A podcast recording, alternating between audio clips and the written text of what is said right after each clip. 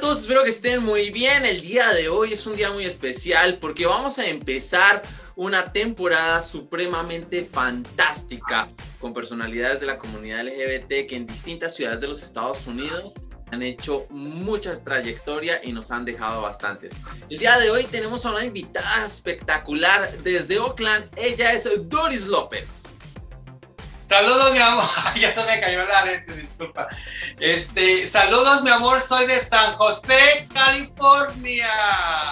Ay, mira, ¿cómo estás? ¿Cómo te ha ido? Muy bien, pues aquí pasando la mira correteando. Tenemos, ya sabes que teníamos problemas con el audio que estábamos este, intentando arreglar todo, pero pues ir ahí corriendo, arreglando, ya estamos aquí. ¿Cómo estás, mi vida, Andresito? Un abrazo hasta Seattle, Washington, desde San José, California, el área de la bahía. ¿Cómo ah, estás, mi vida? Muy bien, muy bien, muy contento de tenerte pues en la plataforma de nosotros, de poder eh, conversar un poquito y conocer un poquito de ti, para pues que la gente también conozca tu trayectoria. Así que cuéntanos rápidamente de dónde es Doris López, cómo vienes, cómo entras al mundo del espectáculo. Mira, yo soy de un pueblito cerca de Apaxingán, Michoacán, que por mis puterías lo quitaron del mapa. Ya no lo vayan a buscar como les he dicho. Este, pues mi, mis inicios como en el espectáculo fue aquí precisamente en San José, California. Este, comencé yo, mis comienzos fue como en un Halloween, cuando tú te quieres vestir de algo. Entonces, la primera vez que yo me vestí, fíjate, no fue de mujer. Oh, mi, primera, mi primera aparición como, como, como para un arte fue y yo me vestí de chico, me vestí la primera vez de Vicente Fernández, que fue cuando yo comencé a hacer personajes eh, para, para el show. Entonces, como yo me vestí tipo charro Vicente Fernández, este fue como yo comencé, fue mis inicios para haciendo personajes de show como al principio. Vicente Fernández, después como vi que sí estaba dando y que sí gustó mi personaje, pues ya luego me, me enfoqué en más artistas como Enrique Iglesias, Alejandro Fernández, Ezequiel Peña y mucho más. Ahí fue cuando yo comencé, así fue mi inicio en la carrera de, al principio, de, imitando chicos. ¿Y cuándo es el momento en que entras ya a empezar con todo lo que es el arte de maquillarte, de la peluca y de, persona, de personificar? De personificar ya artistas como los artistas femeninos. Sí, femeninos. Exactamente. Yo comencé en el 2000 2000, precisamente en el 2000, yo empecé a vestir, a, empecé a calar como el maquillaje, el maquillaje porque yo ya estaba como un poco cansado de hacer personajes, personajes de hombre, este, y vi que había, como a mí me gustó el artista, me gustó el, espectáculo, dije, bueno, tengo que hacer un cambio porque uno no se puede quedar en lo mismo. Entonces, este, decidí hacer, este, empezar a hacer personajes de mujer y primeramente mi pareja me ayudó a maquillarme porque él es maquillista profesional. Entonces me, me empezó a maquillar y me empezó, dijo, ok, vamos a hacer un cambio. Entonces así fue como comencé este, mi cambio con maquillando y personificando y vi que el, el personaje femenino, femenino da más dinero. Entonces pues ya me quedé como cuando te dijeron, tienes que buscar un hombre y entonces al principio pues estábamos, pues ¿qué me pongo? Porque pues, a mí me decían, precisamente me decían el chente, el chente porque cuando yo inicié me conocían por, por el personaje de Vicente Fernández, pero ya luego después, pero las jotas son tan perras que luego empezaron a decir la chenta. La chenta. porque tú sabes que las jotas son bien perras. Entonces, entonces fue cuando yo dije, bueno, hay que buscar un personaje. Entonces me empecé, mi primer, mi primer nombre que empecé a, a ponerme como mujer para empezar en el espectáculo eh, fue Vivian, no me acuerdo por ahí, pero entonces luego dije, no, no, no, ese, ese, ese, ese nombre no. Entonces ya fue cuando nació y dije, Doris, Doris López. López, López es mi apellido y ya no me puse Doris. Y pues de ahí lo demás es uh, contarles pues cómo fue, cómo comencé y todo, pues ustedes díganme, por partes ahí le empezamos. Qué impresionante es porque mm, ya ha pasado más de 20 años eh, que has estado en el espectáculo y que has estado pues colaborando en distintos eventos. Cuéntanos cuáles han sido los eventos que tú tienes como mejor memoria para toda la comunidad. Pues las, ah, ah, los mejores momentos en mi vida y en el show, mis mejores momentos ha sido trabajar en el Gay Pride, en los Gay, en los Gay, Gay Pride más importantes de aquí, de Estados Unidos, que es el Gay Pride de San Francisco.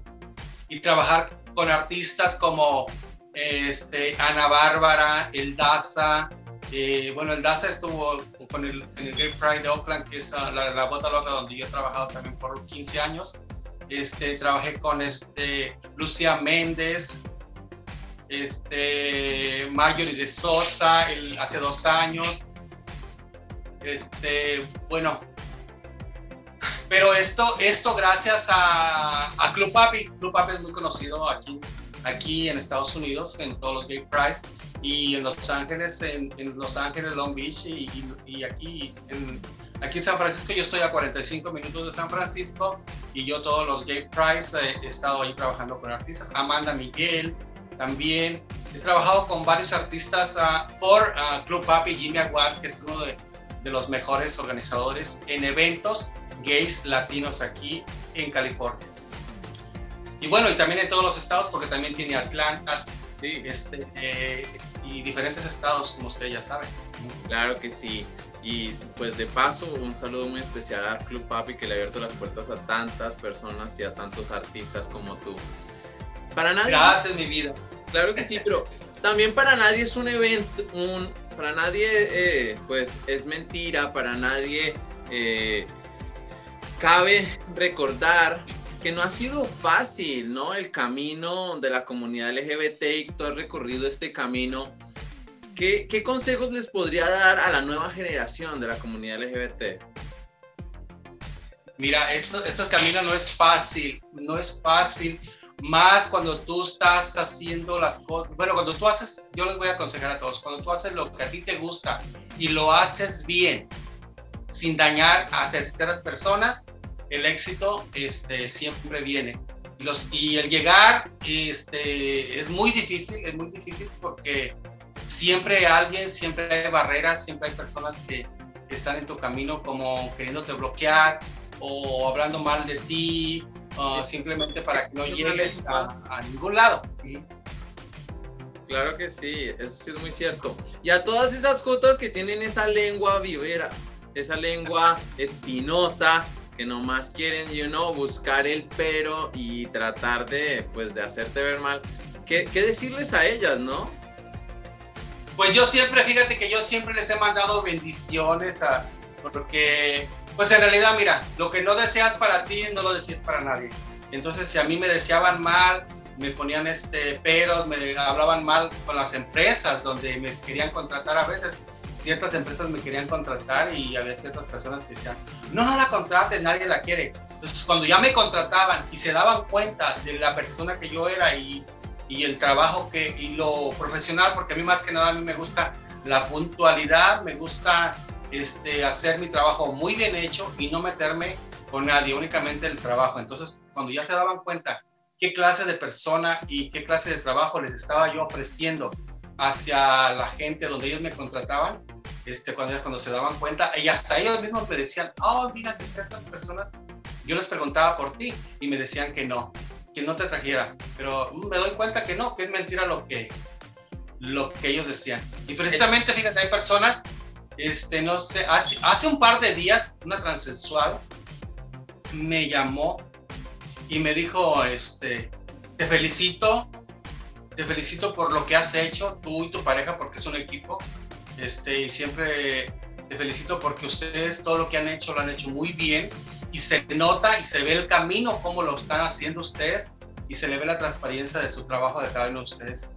Ustedes no están este, con, la gente de, diciendo esto y esto y otro, con el chisme y todo eso, no. Todo lo que, no, lo que yo he demostrado en cada uno de los escenarios He trabajado para Club Papi, como te dije, he trabajado en Seattle, Washington con Polo.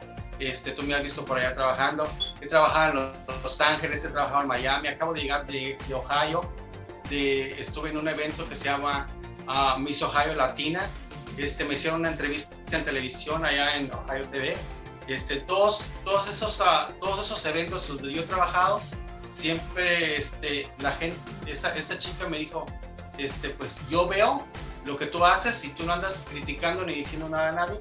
Y pues esa chica me felicitó y, me, y me sentí a gusto porque no toda la gente, mira, te viene a dar, o te viene como a decir, está bien lo que estás haciendo, me gustó o algo así. Más bien, este, la gente eh, se queda callada. La verdad. Y, sí, y también en la bota loca, mira, te voy a presentar un chico. Un chico también llegó y me dijo, fíjate que, ay, me decían esto y esto y eso de ti, pero quiero, quiero pedirte disculpas porque yo te, también te trataba de esto y eso. Le dije, ok, no hay problema, mi vida. Y en adelante, amigos, no te preocupes. Porque ah, si, hay gente... importante. Es así. Claro que sí. Claro. Ahora bien, acabamos de pasar un momento supremamente difícil, ¿no? Que ha sido todo el año pasado de la pandemia. Muchos clubes cerraron, unos definitivamente, otros han estado sobreviviendo. ¿Cómo fue para ti toda la época de la pandemia? ¿Hubo un momento de crisis? ¿Y cómo fue esta reactivación de volver a empezar, de buscar, you know, shows aquí o allá? Mira, lo que fue precisamente el 8 o 9 de marzo, cuando ya definitivamente se dijeron se cierra. Yo trabajé en San Francisco el último, el último domingo del 8 o el 9 de marzo y nos dijeron únicamente 40 días. Y ay, ¿qué vamos a hacer durante 40 días? Este, no sé qué va a pasar 40. Entonces, ¡zas! Entonces, pues fue difícil al principio porque pues tienes miedo porque sabemos que esta, que esta enfermedad pues está matando demasiada gente. Y este, pero al principio nos sentimos así como, ¿qué vamos a hacer por 40 días? Pero cuando, conforme va caminando el tiempo y te vas dando cuenta que pues todo el mundo lo está haciendo, tienes que hacerlo tú también, este, pues nos deprimimos porque yo estaba acostumbrada, como tú me has visto por ahí, estaba acostumbrada a estar así activa, trabajando aquí, allá, corro para allá, los fines de semana preparando, entre semana preparando todo para el fin de semana que ya viene el trabajo, porque por lo regular siempre lo que más trabajo es viernes, sábado y domingo. Entonces estaba ahí, mm, se me vino como una depresión por unos días, este, y luego después cuando vimos que esto se estaba alargando, este, pues este, nos pusimos a hacer, a vender cubrebocas. Entonces de ahí, pues de ahí estábamos entretenidos, este, hacíamos la gente de aquí del área de la Bahía sabe, estuve yo, iba hasta entregarles a sus, a sus casas y venían a mi casa, este, vendiéndoles a cubrebocas después pues ¿qué más hacemos? Porque la pandemia sigue y shows no hay. Exactamente. Hay que, comer. Así es. Y lo que la Tú sabes que, el, el, hambre se aguanta hasta mediodía. De mediodía para, para adelante ya no se aguanta. Entonces hay que comer. Hay que pagar biles, hay que pagar el carro. Eso no te espera. Entonces, bueno, nos pusimos a vender enchiladas. estuvimos, estuvimos vendiendo enchiladas. Comida pues para llevar este, eh, y fue lo que empezamos a hacer. Y adelante, luego después en mayo dijeron que ya se iba a abrir. Y pues sí, hay algunos unos trabajitos que ya empezamos desde mayo. Y luego después se volvió a cerrar y así, pero así estamos de aquí a allá. Pero gracias a Dios que, yo soy una persona que me gusta cuidar, me gusta trabajar, porque he trabajado muchísimo, muchísimo he trabajado durante estos 20 años. Entonces, este, pues sí me, he deprimido porque a mí me gusta, me gusta el movimiento, me gusta hacer dinero, entonces no, estaba como, ¿qué hago? ¿Qué hacemos? ¿Verdad? Entonces, pero económicamente, pues ah, gracias a Dios, este, como he trabajado tanto, este, por, para, para hacer, yo más o menos, más, más que nada eso lo hice para, para matar el tiempo, porque no estoy acostumbrada a estar de bar. Entonces, este, pero así es como me la ha pasado y ahora cuando ya empiezan que van a abrir o no van a abrir, y ya estamos pues, preparando, estamos haciendo uh, vestuarios o cosas que se ocupan para el espectáculo, para cuando se abra estar listos. Estar listos. Esta es la parte humana que de pronto la gente no ve detrás de la cámara, ¿no? La gente eh, ve el espectáculo, ve el show y la gente pensaría que la vida es fácil, pero es esta parte humana de ustedes de que también les tocó durante la pandemia, ¿no? Pues hacer una otra cosa y lo bueno es que ahorita pues otra vez se va a volver a abrir todo y de nuevo regresaremos a jotear, como dirían por ahí. Esperemos en Dios, esperemos en Dios porque ya precisamente la vacuna ya está. Este, mucha gente tiene miedo a la vacuna, pero si era por lo que estábamos esperando, estamos esperando la vacuna, estamos esperando un, cambio a esto de la pandemia, entonces hay que ponerla. Este, este, Ale, eh, mi mamá precisamente se acaba de vacunar, ya, yo la llevé a vacunar, pues este, mi mamá ya es mayor, mayor de edad. Entonces, este, entonces, o sea, tiene, vamos por partes, ¿verdad? Primero estaban vacunando a los, a, los, a los enfermeros, a la, a la gente esencial, la que se ocupa para todo. Entonces, y ahora vienen los, los mayores de 65, mi mamá ya lo hizo y mi consejo es de que la gente lo haga. Estábamos esperando una vacuna, estábamos todos este, aterrados, escondidos, haciendo cuarentena y media. Entonces llega la vacuna, hay que ponérnosla. Yo en cuanto esté la vacuna y me toque mi edad, yo me la pongo. Claro que sí, claro que sí. Claro, es un consejo, todo el mundo a vacunarse. La verdad, necesitamos otra vez regresar a la casi normalidad. El tiempo pasa muy rápido y pues eh, cada persona ha dejado como un legado. ¿Cuál, ¿Cuál, crees que, o cuál te gustaría que fuera tu legado? ¿Cómo te gustaría que la gente te recordara? Mira, pues yo pienso que la gente, la gente ya me está recordando y reconociendo como, como, como, como, como que Doris López es de aquí del área de la bahía, es la, la, la más, uh, la más, este, ¿cómo se diría? Como la que más trabajo tiene como Jenny Rivera. Entonces la gente ya me reconoce, siempre que me preguntan para un espectáculo dicen, ah, ah quiero a Jenny, quiero a Jenny Rivera. Entonces tú sabes que, no sé si me has visto en algo, otros, otros personajes que hago, pero siempre tengo más personajes, ya. aparte de Jenny Rivera. Pero sí, la gente, la gente yo pienso que más me va a recordar en esto, en esto de ahorita de, de los tiempos estos, Dori López como la mejor imitadora de Jenny Rivera. La gente así me lo, me lo hace ver, este, porque es de lo que más me contratan. Entonces yo como voy a decir, a la gente le gusta más mi trabajo de Paulina Rubio o de, o de Laura León, si me contratan más de Jenny Rivera. Entonces yo me identifico más como Dory López, como Jenny Rivera. Qué bueno, qué bueno. Pues esperamos poder tener el gusto de encontrarnos en alguno de estos eventos cuando ya todo pase. Espero verte pronto. Miri, mi gracias por haber aceptado la entrevista y Miri, mi gracias por estar en la plataforma y por también hacer que la comunidad LGBT tenga representantes como tú que llevan Gracias. un mensaje, ¿no? Un mensaje bonito. Un mensaje para toda mi comunidad es decirles que, este, más que nada, este, la humildad, el, la paciencia, el no criticar a los demás, el, si algo no te gustó, pues simplemente no opines, ¿verdad? Este, ese es mi consejo para la comunidad, para que, este, la humildad más que nada y ser transparente y hacer lo que a ti te gusta. Claro. Y el respeto. Y como dijo Benito Juárez, mexicano, eh, uno de nuestros héroes mexicanos, el respeto al derecho ajeno es la paz. Y mientras tú te respetes a los demás, vas a ser respetado. Y el karma existe. Entonces, cuando tú haces un mal, pues uh, tarde o temprano te va a llegar el mal.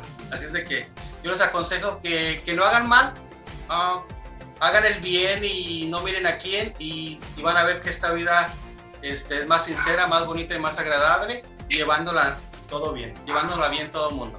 Su amiga Doris López, los quiero. Gracias, Andrés, por esta entrevista y gracias por invitarme a tu plataforma. Espero que no sea la última vez y si quieres que hagamos algún chisme, que hagamos algún relajo, alguna cosa, ya sabes, invítame.